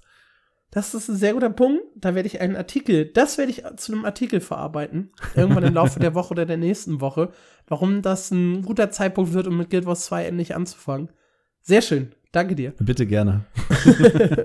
ja, und dann gab es dann ausführlichere Blogposts zu dem Thema Relikte. Darüber haben wir auch schon, als wir groß über die Erweiterung gesprochen haben, geredet. Das ist ein neues äh, Spielelement, in die quasi der sechste Attributsbonus der oder der sechste Bonus der Runen gepackt wird. Also zum Beispiel dieses äh, 10% mehr Schaden, wenn man über 90% Lebenspunkte hat bei der Rune des Gelehrten. Das wandert in die Relikte und man kann die Relikte halt äh, unabhängig von den Runen, die man auf der Rüstung hat, austauschen. Das heißt, man kann Bonuseffekte ganz anders mit Stat-Effekten kombinieren, als das zuvor der Fall war. Und sie haben jetzt verraten, es wird zu Release 40 Kernrelikte geben und 12 Erweiterungsrelikte. Die 40 Kernrelikte, da hat jeder Zugriff drauf und die 12 Erweiterungsrelikte sind halt gebunden an die verschiedenen Erweiterungen, die es bisher gibt. Heart of Thorns, Path of Fire und auch Secrets of the Obscure. Da wird zum Beispiel ein neues Relikt reinkommen, das äh, äh Relic of the Wizard's Tower, das nach der Benutzung einer Elitefähigkeit eine Barriere erzeugt, die Projektile reflektiert und eine Welle beschwört, die Gegner zum Charakter ranzieht. Klingt jetzt nicht so mega krass nützlich, ist in der Open World aber vielleicht ein ganz lustiger Effekt, da man ja frei wechseln kann äh, jederzeit. Äh, könnte man das zum Beispiel in die Open World packen, um als Nahkämpfer Feinde zu sich hinzuziehen, um den dann mit einem großen AOE wegzuspiken. Ich weiß nicht, ob es wirklich sinnig ist, hm. äh, aber das ist so ein Relikt, das sie jetzt halt vorgestellt haben. Auf jeden Fall wird es wieder super viele neue Bildmöglichkeiten geben und allein darauf freue ich mich schon. Absolut. Also die Optionen sind ja endlos. Weil vorher war man ja wirklich sehr, sehr stark an, also so eine Rune äh, des Gelehrten kann man halt, konnte man halt nicht kombinieren mit irgendwie einem Kondi-Bild oder sowas. Mhm. Was jetzt ja theoretisch möglich ist. Das ist krass. Ja, und dann haben sie noch erklärt, dass es äh, einem späteren äh, Release es kommt ja jetzt jedes Quartal ein großes Update. 2024 legendäre Relikte ins Spiel kommen. Und die bieten halt den Vorteil, dass man äh, diese Relikte nicht im Inventar haben muss, um sie auszutauschen, sondern halt, ne, einfach klicken kann und man wählt ein anderes Relikt aus, was man schon freigeschaltet hat. Und Spieler, die halt legendäre Runen hergestellt haben, erhalten als Entschädigung äh, große Fortschritte beim Freischalten legendärer Relikte. Wie genau das aussieht, äh, wird dann noch mal in einem späteren Blogpost erklärt, wenn es auf diesen Release zugeht. Called it. Du hast es gecallt, äh, gecallt ja. Ja, dann haben sie unten noch mal gesagt, lasst uns an neuen Builds tüfteln, weil zusammen mit den Relikten kommen ja auch diese neuen Waffenkombinationen ins Spiel und mit einem späteren Release, vielleicht sogar dem gleichen Release, kommen dann auch noch mal neue Waffen für jede Klasse. Das heißt, da ist äh, bildtechnisch richtig, richtig viel los in Secrets of the Obscure. Ich hoffe halt sehr, dass sie es ähm, stark genug machen, um diese Bildfertigkeit, äh, Bildvielseitigkeit dann auch wirklich zu ermöglichen und dass es am Ende nicht nur läuft, ja, wir nehmen jetzt den gelehrten Effekt auf das Relikt und machen immer noch den meisten Schaden. Ich hoffe echt, da, da kommen sie ein bisschen weiter, was Balancing angeht, dass die ganze Meta mal so ein bisschen durchgerüttelt wird. Das würde ich mir wünschen. Es sind ja dann 52 Relikte, ne? Wie viele Runen haben wir denn jetzt? Hast du das irgendwie grob im Kopf? Überhaupt nicht. Weil eigentlich waren immer nur Gefühl, drei relevant. Das, müssten, das ist richtig. Ich hatte das Gefühl, das müssten mehr sein als 52. Die Magie des Cuts erlaubt uns kurz nachzuschlagen, dass es so um die 100 Runen sind, habe ich gerade festgestellt. Grob überschlagen. Ich habe keine direkte Zahl gefunden, habe ich einfach mal ins Wiki geschaut und runtergescrollt. Äh, das ist also eine Reduzierung der Effekte, wobei Mark ja schon richtig gesagt hat, bei den meisten war es halt echt so, dass sie eigentlich eher nutzlos waren. Ja. Und vielleicht haben sie dann wirklich eine Option gefunden, ja, eine, eine ordentliche Effekte, die alle relevanter sind oder von denen viele relevant sind, äh, zu kreieren. Das wäre ja schon ein großer, großer Fortschritt. Also die, die Gegner ranpult, gehört, glaube ich, nicht dazu. Aber vielleicht stellen sie ja noch ein paar äh, schöne, starke Alternativen vor. Ich habe jetzt auch nachgeguckt, die Rune der Sephiriten und das Relikt der Sephiriten, das sie hier vorgestellt haben. Äh, und zwar ist es bei der äh, bei dem Relikt der Sephiriten so, dass nach der Benutzung einer Elite-Fähigkeit die Verbündeten Schutz und Entschlossenheit bekommen und dass äh, die Dauer dieser Effekte mit der Wiederaufladezeit der benutzten Fähigkeit skaliert. Ich schätze mal, je länger die Wiederaufladezeit, desto länger bekommt man Schutz und Entschlossenheit. Mhm. Ähm, die alte Sephiroten-Rune zum Vergleich äh, gibt super Geschwindigkeit. Und äh, nach einem Sprung-Kombo-Abschluss erhaltet ihr nochmal super Geschwindigkeit. Das klingt stärker als das Relikt. Ich bin wirklich sehr gespannt. ja, weil Supergeschwindigkeit so unglaublich wichtig war im Spiel. Äh, es war auf jeden Fall ein cooler Burst. Verwechselst du gerade Supergeschwindigkeit mit Schnelligkeit? Ja. Never mind. Ja, Supergeschwindigkeit ist 100% Laufgeschwindigkeit. Ja, never mind. Oder 133% außerhalb des Kampfes. Ja, das ist besonders wichtig. Ja. Also die, die Rune war useless. Ob das Relikt jetzt so krass wird, ich meine, Protection, das kann schon im PvP, vielleicht im WVW, gar nicht so uninteressant sein, ja. Schutz und Entschlossenheit an alle Leute zu verteilen. Ja, ich dachte kurz, wir reden von Quickness, aber dann hast du recht, dann ja. klingt, äh, klingt das Relikt deutlich interessanter. Ja, das waren die äh, großen News zu Guild Wars 2, wenn man davon absieht, dass im Reddit einer Mindblowing festgestellt hat, dass der Drache in dem Guild Wars 2 Logo ja auch eine 2 darstellt. Das ist doch ein Troll, oder? Ja, natürlich. Da kannst du nicht erzählen, dass, man das wirklich nicht gesehen hatte. Das, das, das nee, das er hat acht Jahre gebraucht, um das festzustellen. Das, das geht doch nicht. Apropos, das geht doch nicht. Du bist ja ein richtiger Final Fantasy Experte. Ich habe äh. zumindest professionell Patch Notes aufgemacht, um hoffentlich dieses Mal nicht zu enttäuschen. Denn in, Erzähl mal, was ist da passiert? In Final Fantasy XIV äh, ist tatsächlich eine ganze Menge passiert. Nämlich kam der große Patch äh, 6.4.5 äh, The Dark Throne in das Spiel. Und ähm, da gab es erst heute, sehe ich gerade, noch mal einen Nachpatch. Aber da kam äh, richtig, richtig viel Kram dazu. In erster Linie ähm, gab es zwei neue Side-Story-Quests. Somehow Father Hildebrand Adventures äh, schimpfen die sich. Ähm, ich nehme an, die werden so ein bisschen die Story äh, fortsetzen und in eine Richtung bringen, wo wir dann hoffentlich bald äh, mit der Ankündigung des nächsten Add-ons ähm, anknüpfen können, weil das sollte ja bald wieder Zeit sein. Ist, glaube ich, äh, dieses Wochenende, ne? Genau, ich habe jetzt auch überlegt, ob ich es gerade einwerfen möchte, aber ja, das passt hier eigentlich schön. Jetzt am Wochenende ist das große Final Fantasy XIV Fan Festival in Las Vegas. Das wird auch komplett gestreamt, falls ihr aus irgendeinem Grund nicht vor Ort sein solltet, was ja völlig abwegig Total wäre. abwegig, ja. Vielleicht gibt es da äh, ein paar coole Ankündigungen. Darüber können wir dann hoffentlich in der nächsten Folge reden. Da wird es übrigens auch von mir, das habe ich bei Endwalker auch gemacht, äh, eine Livestream-Zusammenfassung in Form von einem Hub geben. Also wo ich dann wieder alle Infos zur Erweiterung äh, sammle. Nice. Den werde ich sogar am Samstagmorgen schreiben noch. Cool. Viel Spaß dabei. Danke. Ansonsten äh, hat sich an dem Job der Blue Mage einiges getan. Und äh, wir haben hier, glaube ich, schon mal im Podcast über die Blue Mage geredet, weil die ein, ein sehr cooler Job ist. Jedenfalls, äh, die hat jetzt eine ganze Menge neue Quests bekommen, nämlich äh, sieben, wenn ich das kurz überflogen habe. Äh, außerdem kann man die Blue Mage jetzt bis Level 80 leveln. Das ging vorher nicht. Man kann allerdings immer noch nicht mit ihr in Deep Dungeons oder Ultimate Raids mitmachen. Das bleibt ihnen weiterhin verwehrt. Davon abgesehen äh, gibt es neue Housing-Items durch den Patch. Äh, die wurden von der Community erstellt und die haben dann einen Contest gewonnen. Da gab es quasi einen Gestalte die schönsten äh, Housing-Artikel-Contest und die Gewinner kamen jetzt eben mit diesem Patch ins Spiel rein. Außerdem gab es noch so ein paar Kleinigkeiten wie neue, Emo neue Emotes und neue ähm, Hairstyles.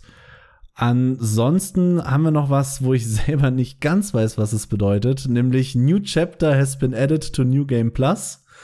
Ich wusste nicht, dass es New Game Plus in Final Fantasy 14 gibt. Weißt du gerade, was das ist?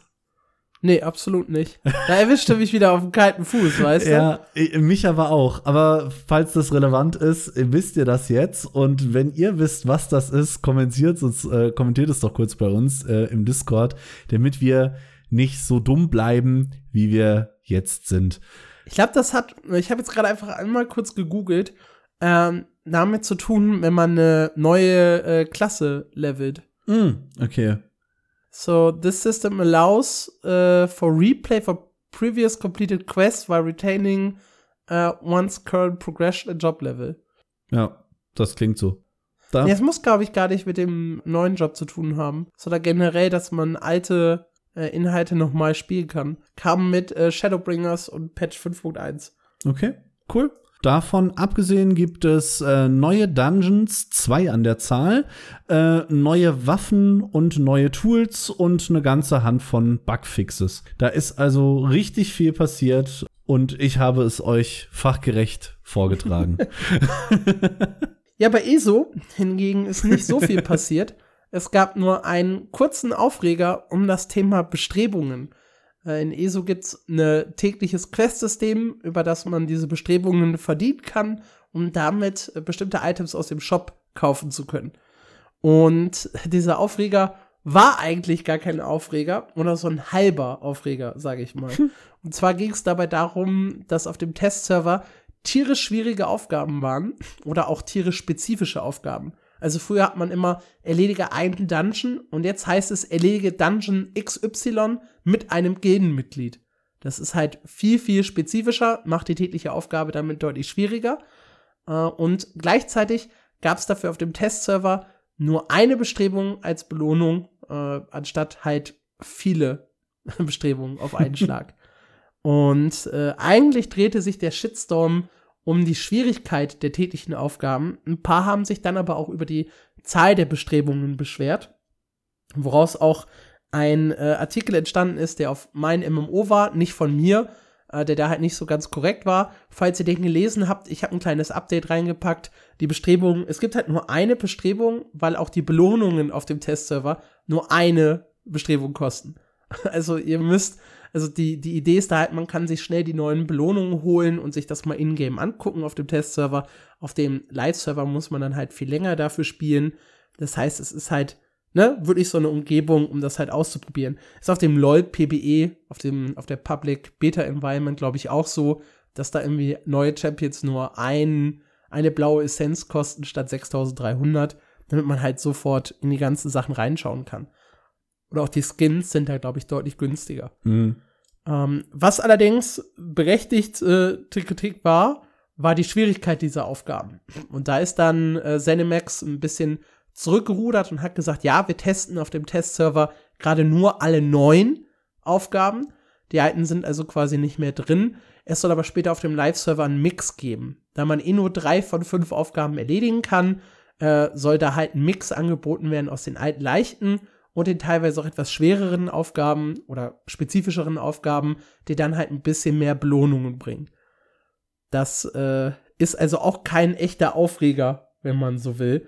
Es war halt nur eine Verkettung verschiedener Verwirrungen oder Missinterpretationen von Spielern, äh, teilweise auch von der Presse, äh, von YouTubern, glaube ich auch, die das ein bisschen schnell aufgegriffen hatten. Äh, der liebe äh, Alex OS, der ja auch Alexos, weiß ich gar nicht, wie, wie spricht man Ich glaube, Alexos hatten wir gesagt. Okay, der ja auch hier mit im Podcast dabei gewesen ist, äh, als wir über ESO 2023 gesprochen haben, der hat das zum Beispiel auf seinem YouTube-Kanal alles sehr, sehr schön zusammengefasst. Ja, Wenig, äh, noch weniger als das gab es in den letzten zwei Wochen in Black Desert Online. Da habe ich nur eine äh, wirklich süße Geschichte gefunden.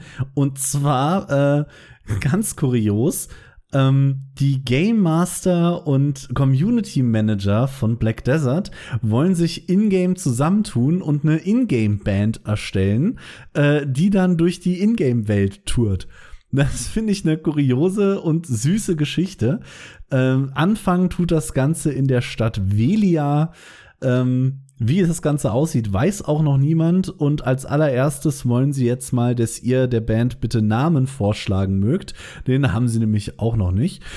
Und äh, dann heißt das Ganze The Road to the Black Star Dom, Here We Come. Und äh, soll die Producers DJ Dani, D-Sync und Samato dabei haben.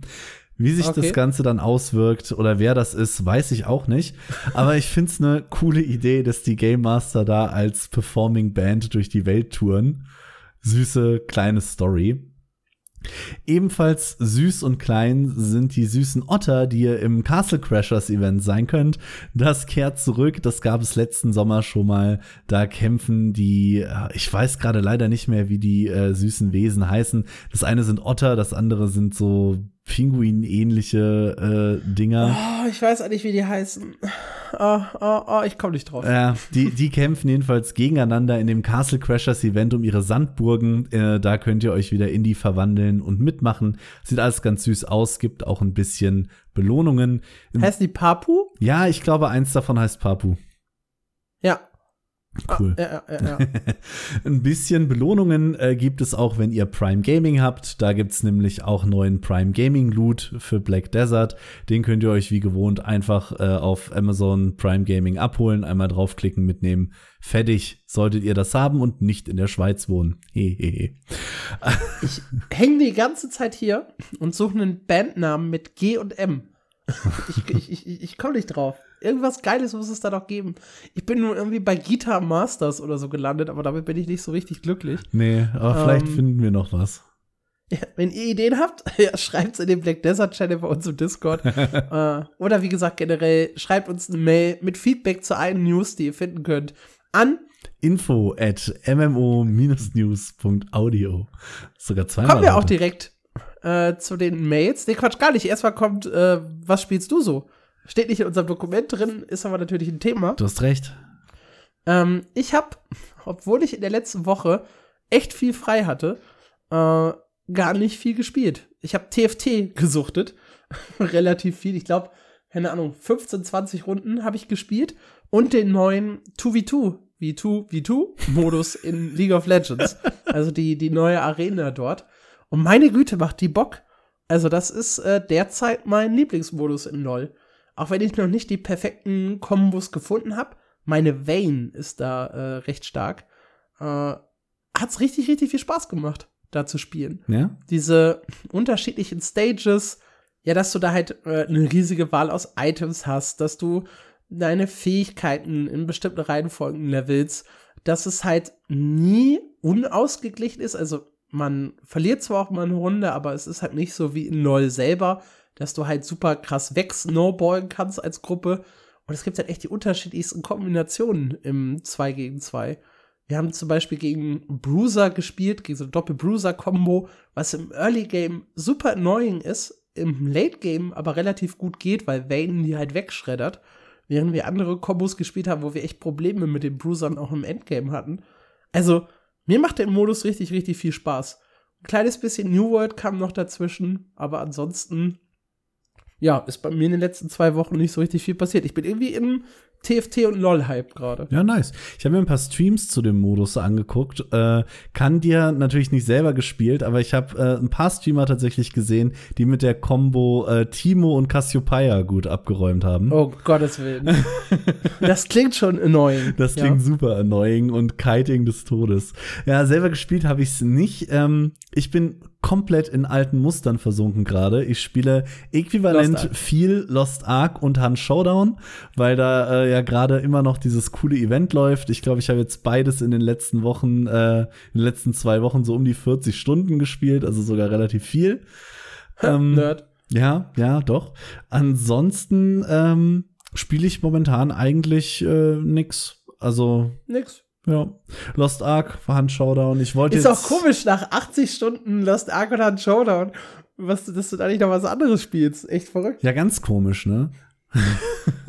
und ich habe mich halt äh, super deep in die Soul Eater eingelesen, die neue Lost Ark Klasse. Da habe ich Saint Hone neulich irgendwie zehn Stunden beim Stream zugeguckt, als die rauskam. Äh, da habe ich schon richtig Bock. Ich glaube tatsächlich, äh, ich werde Main swappen, wenn die irgendwann zu uns kommt. Und deswegen habe ich mich da jetzt schon richtig tief reingelesen. Aber viel Ja, mehr habe ich cool. nicht gemacht. Ja, dann kommen wir zum äh, Feedback unserer Leser. Nämlich zum einen die letzte Frage der Woche. Action oder Tap-Targeting-Kampfsystem? Äh, da haben wir einmal Chili-Schote mit einer recht ausführlichen Antwort. Ich mag beides. WoW hat mich äh, ans Tap-Targeting rangeführt. Und es gibt aber auch geile Action-Kampfsysteme. Und zwar dann, wenn man eben nicht das Gefühl hat, dass man nur mit einer Schwimmnudel zuhaut. Deswegen, ja, Shoutout an das Trefferfeedback für Lost Ark. schreibt er. Und WoW mag er trotzdem, zum Beispiel Seed of Corruption in Wrath of the Lich King, knallt halt richtig geil. schreibt er dazu. Eglis mag beides. Nee, was? Oh nee. Eglis hat noch geantwortet auf die Frage der Woche davor. Achso. äh, nämlich zum Thema Guild Wars 2. Was euch da, wie das angekommen ist. Da hat er rumgemeckert, äh, dass er Bock drauf hat. Ihm das aber ein bisschen zu sehr Richtung Marketing geht. Äh, warum gibt es keine Female Artworks zu den PvE Legendary Rüstungen? Warum teasern sie Soldier an? Er hat die Befürchtung, also storymäßig kann es gut werden, hat er gesagt, aber die Befürchtung, dass der Content nachfolgend absticken wird. Danke, Eckles, dass du mit deiner Antwort nur 14 Tage zu spät warst. Eine Folge. Äh, Schickus hat aber richtig geantwortet. Und zwar mag er, schreibt er, bei der aktuellen Frage kommt es mir auf Kämpfe selber an. In der Xenoblade-Reihe zum Beispiel wird der Kampfeintritt bei Kampfeintritt automatisch einer der Mobs fokussiert und dann kann man durchwechseln. Wenn man Befehle zeitlich abstimmen kann, ist es sehr hilfreich, einen Angriff zurückzuhalten, um anschließend eine Combo aufbauen zu können. Äh, während man in Nier Automata die Möglichkeit hat, Gegner anzuvisieren. Äh, und wenn man es nicht macht, da baut das Spiel selbst einen Autofokus Light ein. Am Ende entscheidet bei mir die Immersion, welches Spiel mir wann, äh, welches äh, Kampfsystem mir wann bes besser gefällt. Ja. Ich kann dir nur sagen, äh, ich bin inzwischen eigentlich fast vollkommen in Action-Kampfsystemen irgendwie abgedriftet. New World, Lost Ark, Black Desert und ein bisschen Guild Wars 2. Guild Wars 2 ist ja so ein Mix aus, aus Action und Tap-Targeting. Ich merke das immer wieder bei SWTOR, dass so altes Oldschool-Tap-Targeting mir teilweise echt zu langsam ist. Ja. Und mir fehlen Dodge-Rollen. Ich kann kaum noch ein MMORPG ohne Dodge-Rolle spielen. Ja, ich fand das. Das habe ich in, in WoW Classic. Genau. Richtig, richtig annoying, dass ich nicht sprinten konnte, nicht ausweichen konnte, nichts in der Richtung. Classic hat mir auch noch mal vor Augen geführt, dass Tap-Targeting mittlerweile doch relativ veraltet sein kann. Und vorher war ich auch so ein 50-50-Mensch, mir gefällt beides. Aber ich muss sagen, äh, Lost Ark hat den Sargnagel dicht gemacht. Für mich hat Lost Ark das geilste Kampfsystem in dem, im Genre. Und äh, da kommt Tap-Targeting halt auch bei weitem nicht ran. Also Team Action. Wenn ihr uns Feedback geben wollt und auch hier genannt werden möchtet, dann beantwortet doch die aktuelle Frage der Woche. Welches MMORPG sollte man unbedingt gespielt haben? Und dann haben wir noch mal äh, drei allgemeine Feedback-Punkte nee, oder Mails und Kommentare, auf die ich kurz eingehen möchte. Und zwar zum einen der liebe Lutz, der schreibt, hallo liebes Podcast-Team, ich habe gerade die Folge zu den besten MMORPGs gehört, mal wieder ein toller Podcast. Danke. In der Kategorie PvP habe ich aber ein Spiel vermisst.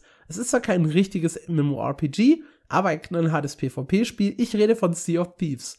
So süß und comichaft die Grafik auch ist, jede Beute muss per Schiff in einen sicheren Hafen gebracht werden und es gibt ausschließlich PvP-only. Ein Kampfspiel, was ich sehr empfehlen kann und was in diese Liste passt. Viele Grüße. Ja. Hatte ich so nicht auf dem Schirm, muss ich sagen. Hatte ich auch nicht auf dem Schirm, wobei ich sagen muss, wenn du es so beschreibst, klingt es nach was, was mir gefällt oder gefallen könnte. Aber sobald ich mir Sea of Thieves angucke, habe ich irgendwie wieder keine Lust drauf. Wir hatten hier im Vorgespräch schon kurz erwähnt, dass, äh, dass beides nicht so ganz unser ähm, Topf voll Gold ist oder unsere Schatztruhe. was mir allerdings gefallen könnte und in die gleiche Richtung geht, ähm, war Skull and Bones. Jetzt haben sie es nur leider so oft umgeschmissen, weil die hatten ja ursprünglich mal das gleiche Konzept, ja. als das Spiel 2014 vorgestellt wurde mit Extraction-Shooter, nur mit Piraten, bevor es Extraction-Shooter gab. Ähm, haben sie leider gekillt. Schade, vielleicht kommt es irgendwann als Spielmodus. ich glaube auch, dass Piraten noch mal so ein Setting sind, das hart unterschätzt wird. Ja. Ich glaube, dass es einfach unheimlich viele Piratenfans auf der Welt gibt. Absolut. Als sie jetzt, es ist noch nicht offiziell angekündigt, aber es gab äh, Leaks und Rumors zu einem Assassin's Creed Black Flag Remake und ich bin ja hier vor Freude vom Stuhl gezappelt, ne? Also da hätte ich richtig Bock drauf. ja, dann haben wir eine Mail vom lieben Motoroth, den wir auch quasi immer überall bei uns sehen. Und äh, der gefragt hat, als großer Fan würde ich euch gerne unterstützen. Äh, in der Schweiz ist es aber umständlich bei Amazon zu bestellen. Das wissen wir und ist immer wieder ein Thema. Und er hat sich jetzt überlegt, äh, da regelmäßig streamt, er könnte unseren Reflink sowie unser Discord-Server in seiner Info verlinken. Und wenn das halt viele Leute machen und auch wenn er ein kleiner Fisch ist, könnte da ja trotzdem ein bisschen was zusammenkommen. Und da stimmen wir dir absolut zu. Ich schreibe dir auch noch mal eine genaue Antwortmail dazu. Ich habe die jetzt auch tatsächlich erst heute in der Podcast-Vorbereitung gesehen. Allerdings äh, ist das, deswegen habe ich es jetzt auch vorgelesen, eine Sache an euch da draußen, ein Aufruf allgemein. Ihr dürft uns gerne äh, überall erwähnen, verlinken und mit eurer Community oder mit euren Freunden oder was auch immer teilen. Super gerne. Ihr sollt, ihr müsst es sogar. ja, ich sage, ihr müsst. Weil das Ganze hier ist halt so ein Projekt, ne, das wir neben der Arbeit machen. Es frisst relativ viel Zeit. Wenn man unsere Stunden zusammenrechnet, sind das wahrscheinlich äh, locker so sechs, sieben Stunden die Woche, die man ja auch nicht äh, unterschätzen sollte. Und wir machen das natürlich absolut gerne und auch nicht, weil wir uns daran bereichern wollen, aber es macht natürlich mehr Bock, wenn einfach mehr Leute auf uns aufmerksam werden. Ja. Das heißt, es macht sowohl mehr Bock, Podcasts zu produzieren, wenn die Leute halt äh, es viel hören die Zahlen nach oben gehen. Das ist halt super, super cool. Zum anderen äh, ist es halt auch super schön, viele Leute im Discord zu haben, mit denen zu diskutieren, so auch auf News aufmerksam zu werden, die wir vielleicht ansonsten übersehen hätten. Ja. Und dementsprechend äh, erwähnt uns, teilt uns, packt uns rein, wo auch immer ihr wollt. Solange ihr euch nicht als uns ausgebt, ihr also nicht sagt, hier, ich komme von MMO News und sage euch äh, das, dies, das und jenes, sondern ihr sagt, hier, es gibt MMO News, das finde ich voll geil, könnt ihr euch ja auch mal anschauen müsst ihr das sogar machen. Absolut. Ja. Was, Absolute Pflicht. Was ihr nicht machen müsst, weil für euch ändert das gar nichts. Aber wenn wir beim Stichpunkt unterstützen sind, wir haben uns äh, dazu durchgerungen, äh, jetzt doch einen PayPal-Spendenlink einzurichten. Den findet ihr bei uns im Linktree oder auch im Discord, habe ich ihn schon einmal äh, dagelassen. Wie gesagt, niemand muss hier was spenden. Wir machen auch ohne äh, Spenden oder Geld weiter, weil wir einfach Spaß daran haben. Wenn ihr uns aber unterstützen wollt und zum Beispiel in Amazon Reflink keine Möglichkeit ist, könnt ihr das ab jetzt auch äh, über PayPal tun. Ja, dann haben wir einen letzten Kommentar vom lieben Funky Beats, der unter Folge 13 geschrieben hat, hat Marc schon Decaron G ausprobiert. ist ein Handygame zu seinem Lieblings-MMORPG. Ja, Marc, ja. wie steht's denn mit dir und Decaron G? Ich habe Decaron G tatsächlich schon ausprobiert und zwar im Oktober 2022, als das Ding rauskam und äh, habe dazu einen Artikel auf mein MMO geschrieben mit dem Titel ich wollte etwas Gutes über Dekaron G schreiben, aber ich kann es einfach nicht. Und das war eigentlich auch schon der Pitch damals für den Artikel, weil eigentlich dachte ich mir, das ist Mobile, das ist Pay to Earn, das hat Krypto-Mist und Autoplay.